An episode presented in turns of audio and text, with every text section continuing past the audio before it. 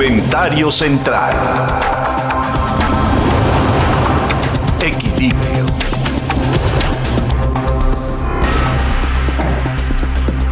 Hay ya un, segundo juez en materia de competencia económica que ha determinado que no es viable la ley de la industria eléctrica tal y como lo propone el presidente López Obrador. El presidente López Obrador tiene una agenda y parece mentira y además lo tengo que decir porque lo estoy viendo. El presidente tiene una idea de volver, hacer volver a México a la década de los 70 del siglo pasado. Él, él abrevó, él, él tomó la idea de este nacionalismo revolucionario del presidente Luis Echeverría, determinando que el Estado es el gobierno, es decir, l'état c'est moi, diría Luis XIV, el Estado soy yo. El Estado es, el Estado es, en teoría, la conjunción entre un gobierno y su pueblo. Eso forma un Estado. Pero para el presidente López Obrador, el Estado y la soberanía están fincadas en Palacio Nacional.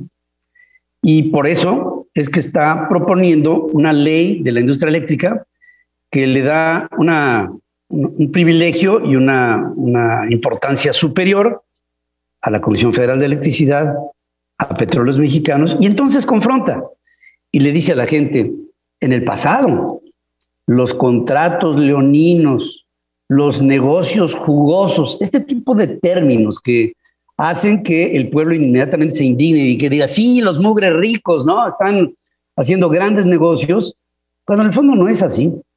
En el fondo hay contratos que están regidos por reglas internacionales y los contratos responden a, a negocios, sí, porque son negocios, si no, no habrá inversión.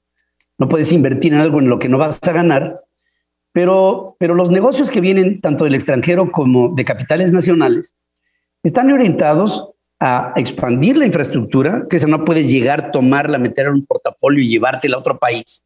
Cuando tú creas infraestructura, esa infraestructura se queda en México. Y la inversión, que han sido cientos de miles de millones de dólares, hoy está siendo traicionada por una ley de la industria eléctrica que está siendo defendida, eh, digamos, está defendiendo al país la reacción de ministros como Gómez Fierro o como de la PESA, que estos dos jueces lo que están determinando es que las empresas que confiaron en el país, invirtieron en el país y después López Obrador les cambió las reglas, tienen que seguir siendo protegidas. Y entonces dice el presidente, lo que están haciendo estos jueces es defender a particulares, Presidente, yo voy de acuerdo con lo que dice el ex magistrado de la Suprema Corte, José Ramón Cosío. Usted no sabe nada de derecho, porque justamente un amparo es un habeas corpus. Corpus viene de cuerpo, habeas corpus es la, la seguridad jurídica que se puede dar a un cuerpo. Sí, claro. Un habeas corpus, un amparo, defiende intereses particulares, de particulares. La esencia de un amparo es esa. No se puede explicar un amparo de otra manera más que así. Y usted lo vende al público, haciéndole sentir al pueblo que están protegiéndose los intereses de los ricos en función de los intereses de todos. Pero te estás equivocando, presidente, porque estás empinando al país. México solito, bueno, tu gobierno, no tiene la capacidad y menos la tendrá si piensas que tú solo puedes hacer todo y acabar con todo lo que genera trabajo, todo lo que genera empleo, todo lo que genera inversión y derrama económica para el resto de los factores de la sociedad. Estoy aquí en una organización, Venture, que es una empresa de servicios para empleados y empleadores es lo que en México conocemos como una empresa de outsourcing. Esta es una de las tres empresas más importantes de tercerización en los Estados Unidos. Es una empresa creciente. Como creciente es la economía de los Estados Unidos. Y aquí se estimula desde este lugar, ahorita es muy temprano aquí en Phoenix Park, esto se llena de gente que atiende a empresas que llevan sus nóminas. de una manera transparente y con reglas claras. Y lo que el presidente está haciendo en México, el presidente López Obrador, es perseguir a estas empresas y perseguir a sus empresarios. Empresarios que han generado empleo en México y que han generado tanto como cinco, entre cuatro y cinco millones de empleos que cuando se empiece a discutir la ley en contra del outsourcing y se ataque al outsourcing mexicano, vamos a ver una cadena de desempleo como nunca antes habíamos visto en la historia del país. Aquí surgen estas empresas. En México se persiguen a estas empresas y a sus empresarios. Y junto con la ley de la industria eléctrica, entre estas dos, una de energías y otra de empleos y de empleadores, lo que está acabando es con México. Pero yo me pregunto, ¿cómo es posible que un presidente como el nuestro persiga a los que generan empleo en el país y perdone a los que se roban el dinero de producto de nuestros impuestos? Ayer, el presidente de México le dio públicamente su bendición a Carlos Romero de Chávez.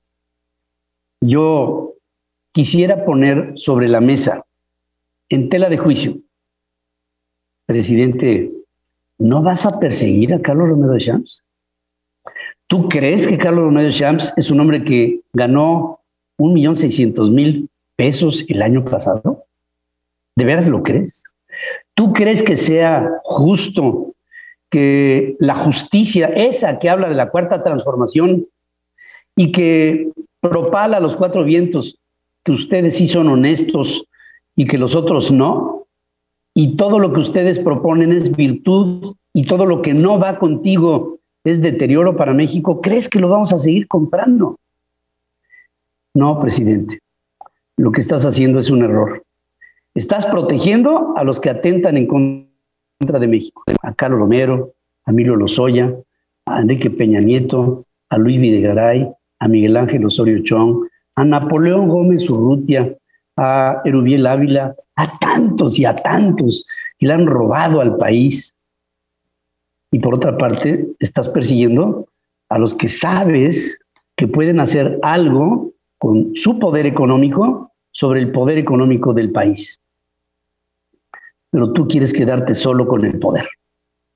Y claro, no solo, sino con tu caterva de rateros que estás protegiendo.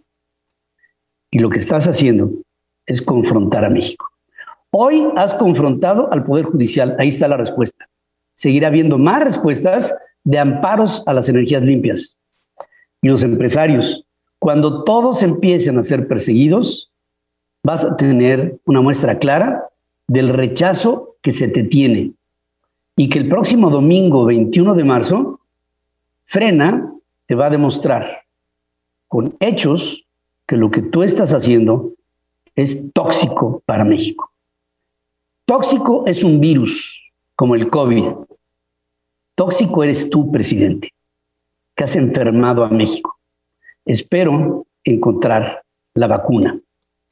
Hay que curar de esta pandemia que tú has propiciado con división, con confrontación y con una visión absolutamente absurda de ti y de tu gente que te ostentas como honesto, cuando tú y tu gente han sido lo más ratero y lo más falso que se ha dado en México en su historia. López Obrador, eres una vergüenza nacional.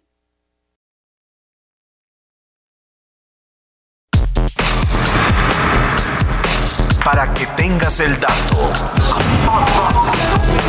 En Central FM. Equilibrio.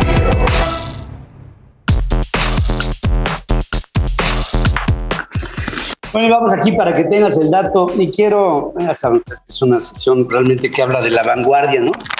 En lo que hoy el siglo XXI nos está proponiendo. Científicos de la, del University College of London lograron recrear la parte faltante del engranaje del mecanismo de anticitera, considerado como la computadora más antigua del mundo, datando aproximadamente de ciento, el año 150 antes de Cristo.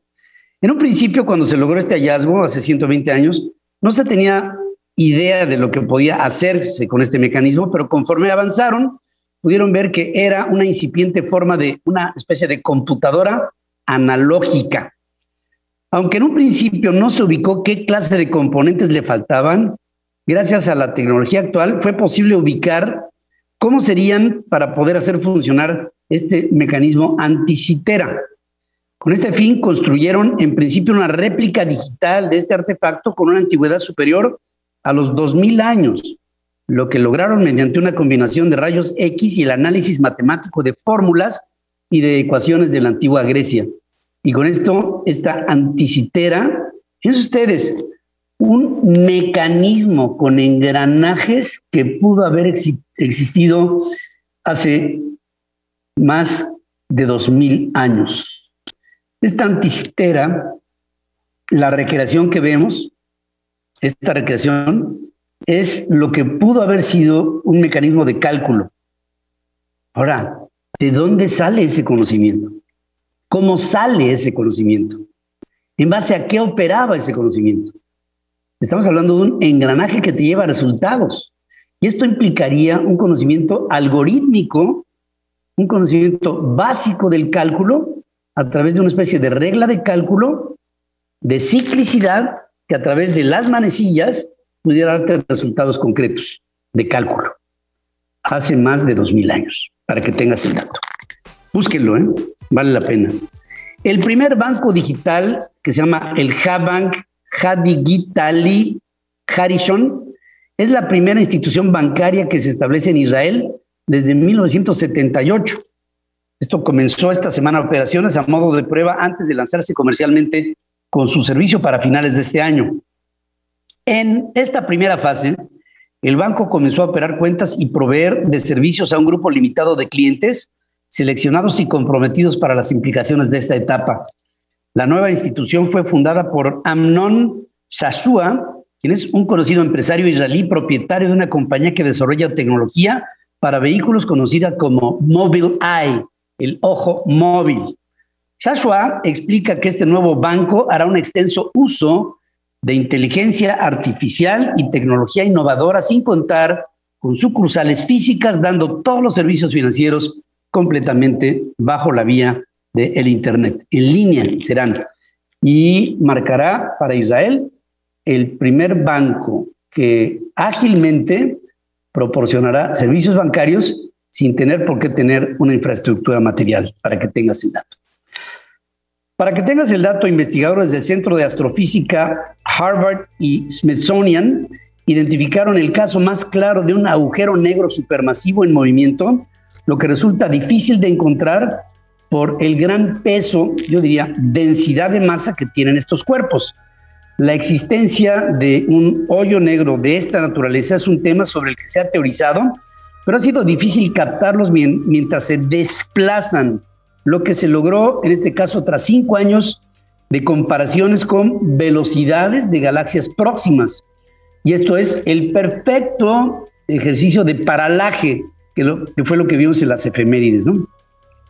En esta búsqueda, inicialmente fueron examinadas 10 galaxias distantes y los agujeros negros supermasivos de sus núcleos, especialmente los que tenían agua en sus discos de acreción.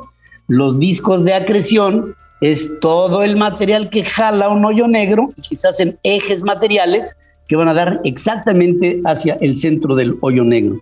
Se determinó que nueve de los diez hoyos negros estaban en reposo y que el que se mueve en esta galaxia, que es la J0437 más 2456 a 230 millones de años luz de la Tierra, tiene una masa 3 millones de veces más grande que nuestro Sol.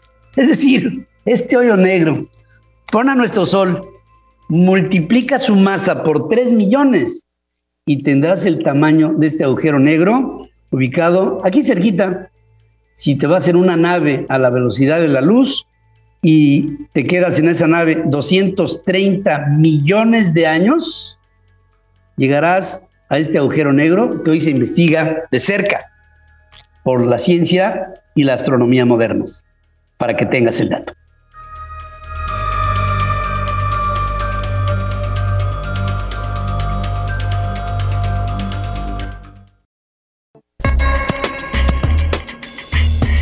Tu espacio central. Listos para escucharte y darle difusión a tus proyectos.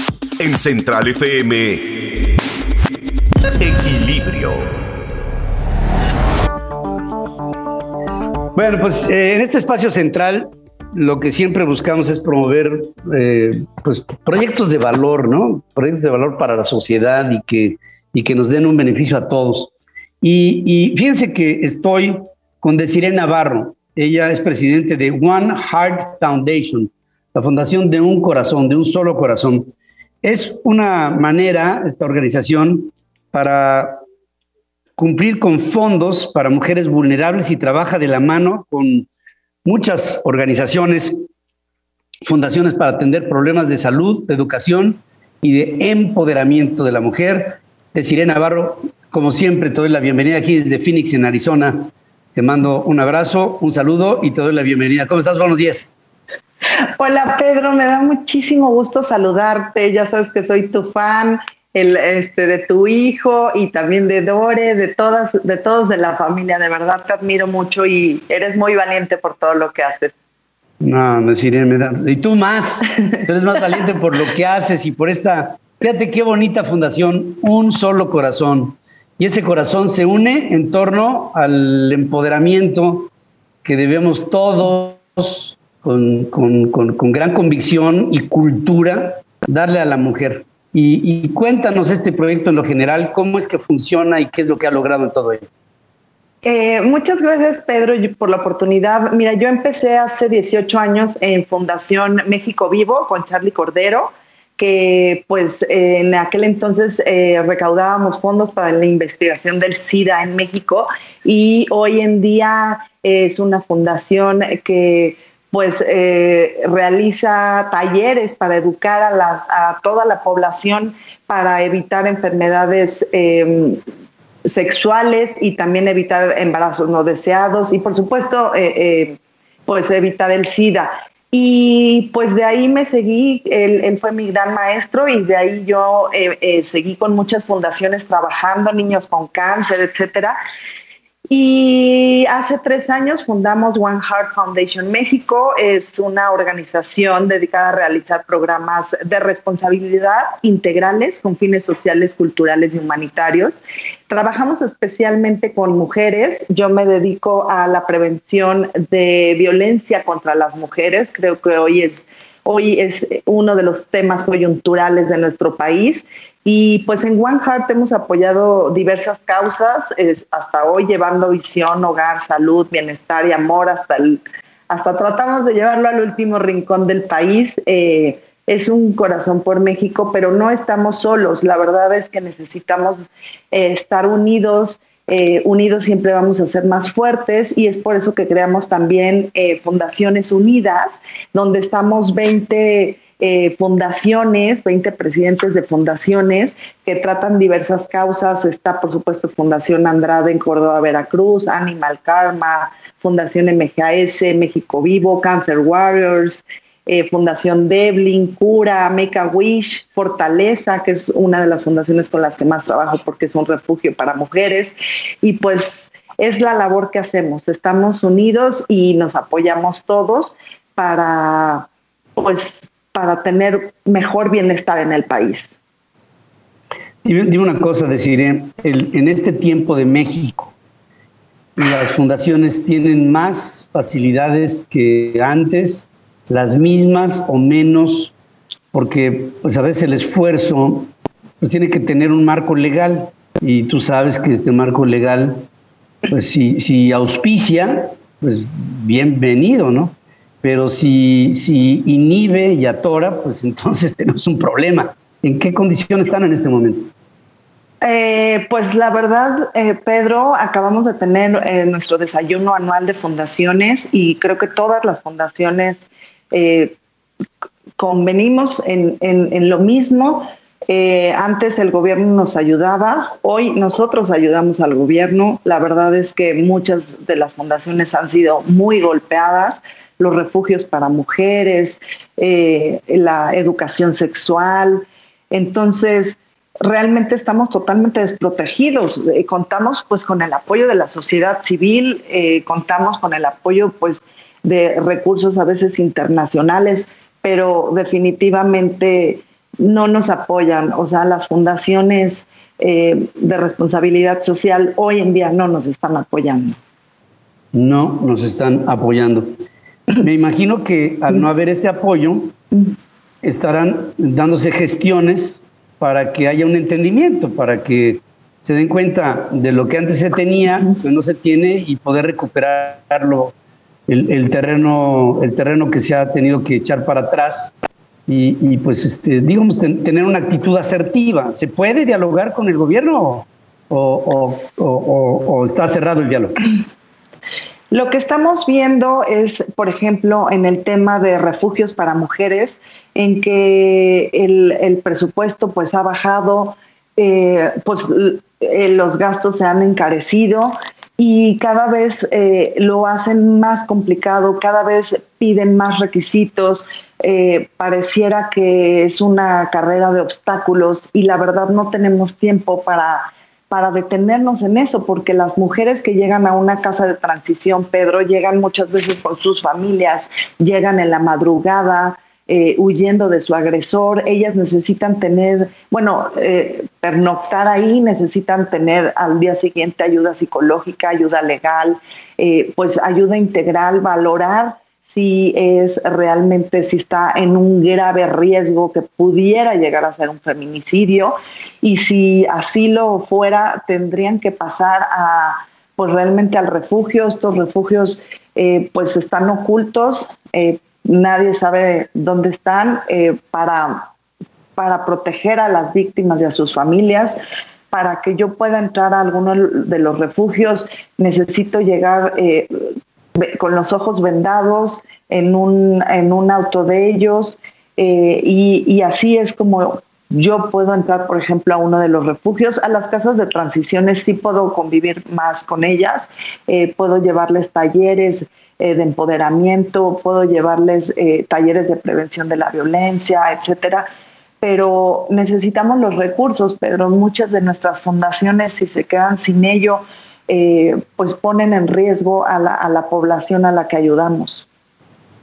Sí, yo sé, yo sé, y por eso, perdón la, la pregunta, pero, pero pues, tuve que hacértela porque considero que en este momento, siempre, ¿no? Las sociedades deben de ver a estas organizaciones como la que tú encabezas y otras que tú has mencionado como benefactoras de la sociedad no le hacen daño a nadie y al contrario, le hacen bien a la sociedad con un factor complementario. Creo que lo dijiste muy bien. Antes el gobierno trabajaba para estas fundaciones y ahora tienen que hacer ustedes el trabajo para el gobierno, que están, pues, de alguna suerte supliendo, en la medida de lo posible, funciones que tendrían que ser del gobierno mexicano. Pero lo importante es no perder el objetivo, no perder el ímpetu, el impulso. Y esto me da mucha fe cuando hay gente como tú, que no se dan por vencidas con nada, que nunca se les cierra una puerta, porque yo sé por tu historia que cuando se te han cerrado puertas, has abierto otras, has sentado por la ventana, por una rendija, por un lugar en donde se vea un resquicio de luz, y eres, y lo digo ante el público, eres una luchadora incansable de las causas que te han animado en la vida y que te dan un sentido. Querida, eh, yo, yo estoy absolutamente convencido que mientras haya gente como tú, habrá una esperanza para un México solidario. Y desde este lugar te hago un tributo a ti y a tu organización y por eso este espacio para reconocer todo lo que has hecho a través de muchos años de esfuerzo. Muchísimas gracias, Pedro. Y como tú bien lo dices, la verdad es que cuando se nos cierra una puerta, pues tal vez tenemos que derribarla, pero nosotros seguimos avanzando y no nos detenemos porque no es por nosotros, es por la gente que depende de lo que nosotros hacemos. Y creo que muchas de las fundaciones trabajamos muchísimo en la educación y tú sabes que en México es el último vagón del tren en la medida que nosotros podamos darles educación de calidad, eh, bien enfocada, eh, muchos de los problemas que hoy tenemos vamos a poder prevenirlos. Sí, estoy seguro que sí. Conserva esa sonrisa, deciré, y, y, dale ese espíritu a toda la gente que te rodea y a todos los que te rodeamos y que estamos contigo y con, con esta causa que es, debe de ser una causa para que no se pierda el humanismo, yo cuando veo a veces la deshumanización y a veces la mediatización y que perdemos la esencia de los valores fundamentales que nos unen como seres humanos que están en base al amor de unos por otros, eh, veo a, One Heart Foundation como un solo corazón que late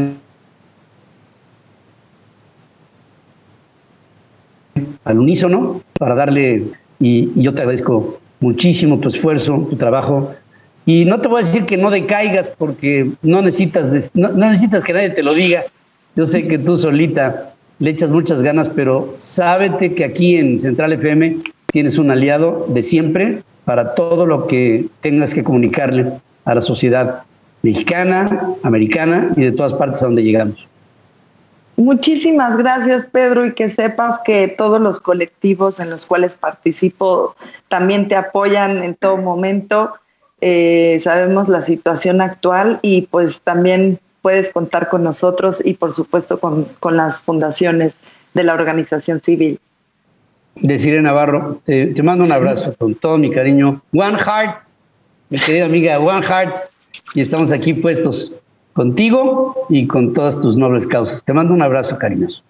Igualmente, muchas gracias y pues que la gente sepa que somos un solo corazón desde, desde Tijuana, Baja California, hasta Chiapas, hasta Oaxaca, que no nos, que no nos dividan. Claro, que no, que no nos, no nos van a dividir, hombre, ya parece. Te mando un abrazo, querida amiga. Buenos días. Gracias. Gracias. Dinero con Alberto Aguilar. Querido Alberto Aguilar, ¿cómo estás, querido amigo?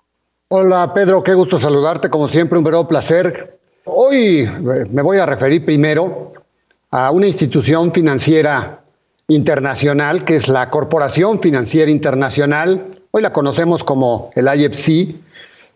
Es una eh, institución subsidiaria del Banco Mundial que se creó en 1956 y un año después ya estaba aquí en México, o sea, pues ya es un viejo conocido en el ámbito financiero de nuestro país, con la idea de apoyar al sector privado, porque esa es la vocación de la Corporación Financiera Internacional, el IFC.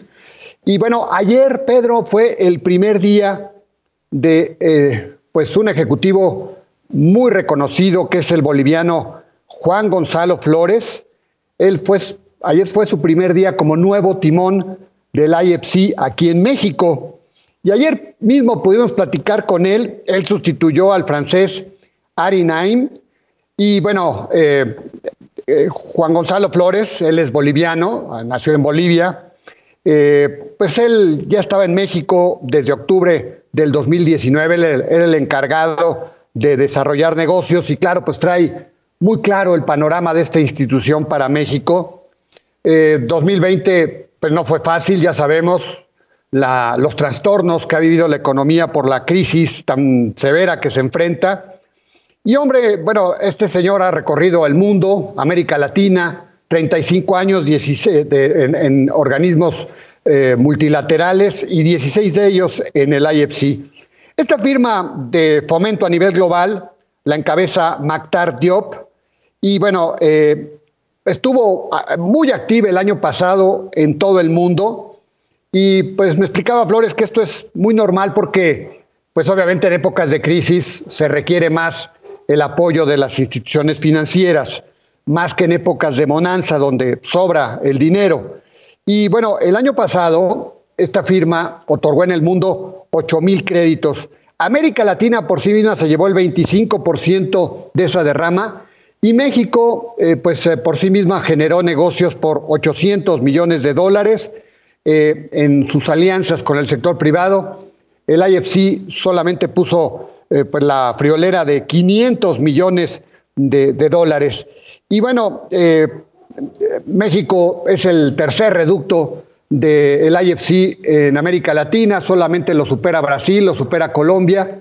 Y pues le preguntaba a Flores si con la nueva visión del actual gobierno del presidente Andrés Manuel López Obrador en lo que hace a los negocios, pues el IFC pues le tiembla un poquito la mano, pero no dudó ni un segundo. Y Flores afirmó que el interés hacia México se mantiene intacto, intocado y dijo que pues el IFC no distingue entre gobiernos de izquierda, entre gobiernos de derecha y que su misión es apoyar al sector privado en el régimen que se encuentre cualquier país.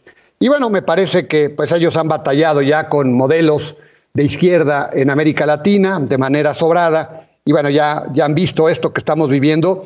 Y bueno, a enero el portafolio del IEPC en México significaba 2.400 eh, millones de dólares, ligado a 77 proyectos de 61 clientes.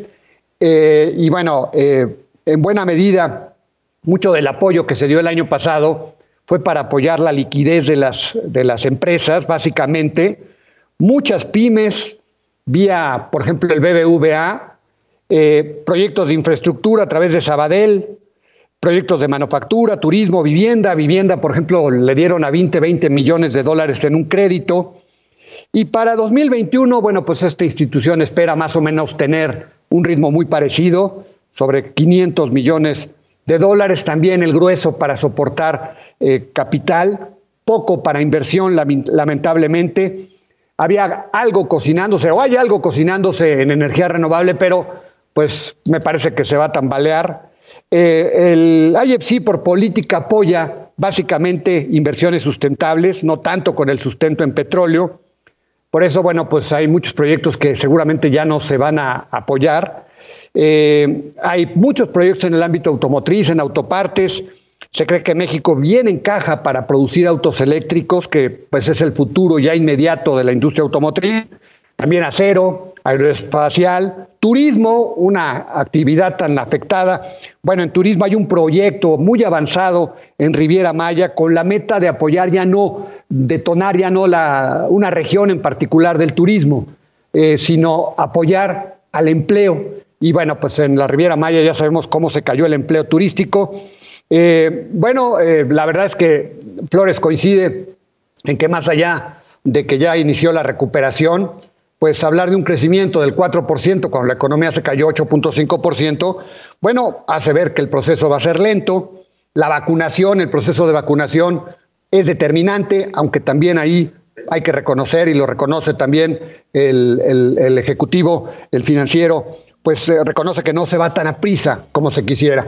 Pero bueno, el punto es que pues este hombre, Juan Gonzalo Flores, llegó ayer, asumió el timón del IFC México y lo interesante es que esta institución está comprometida con nuestro país más allá de la coyuntura tan difícil que atravesamos. Y Pedro, como lo mencionábamos, eh, pues sí, eh, vamos a escuchar de nueva cuenta hablar mucho más del outsourcing, porque ayer platicaba con algunas eh, personas ligadas a, esta, a, esta, a este expediente y bueno, no lo hemos escuchado recientemente porque se dejó en stand-by.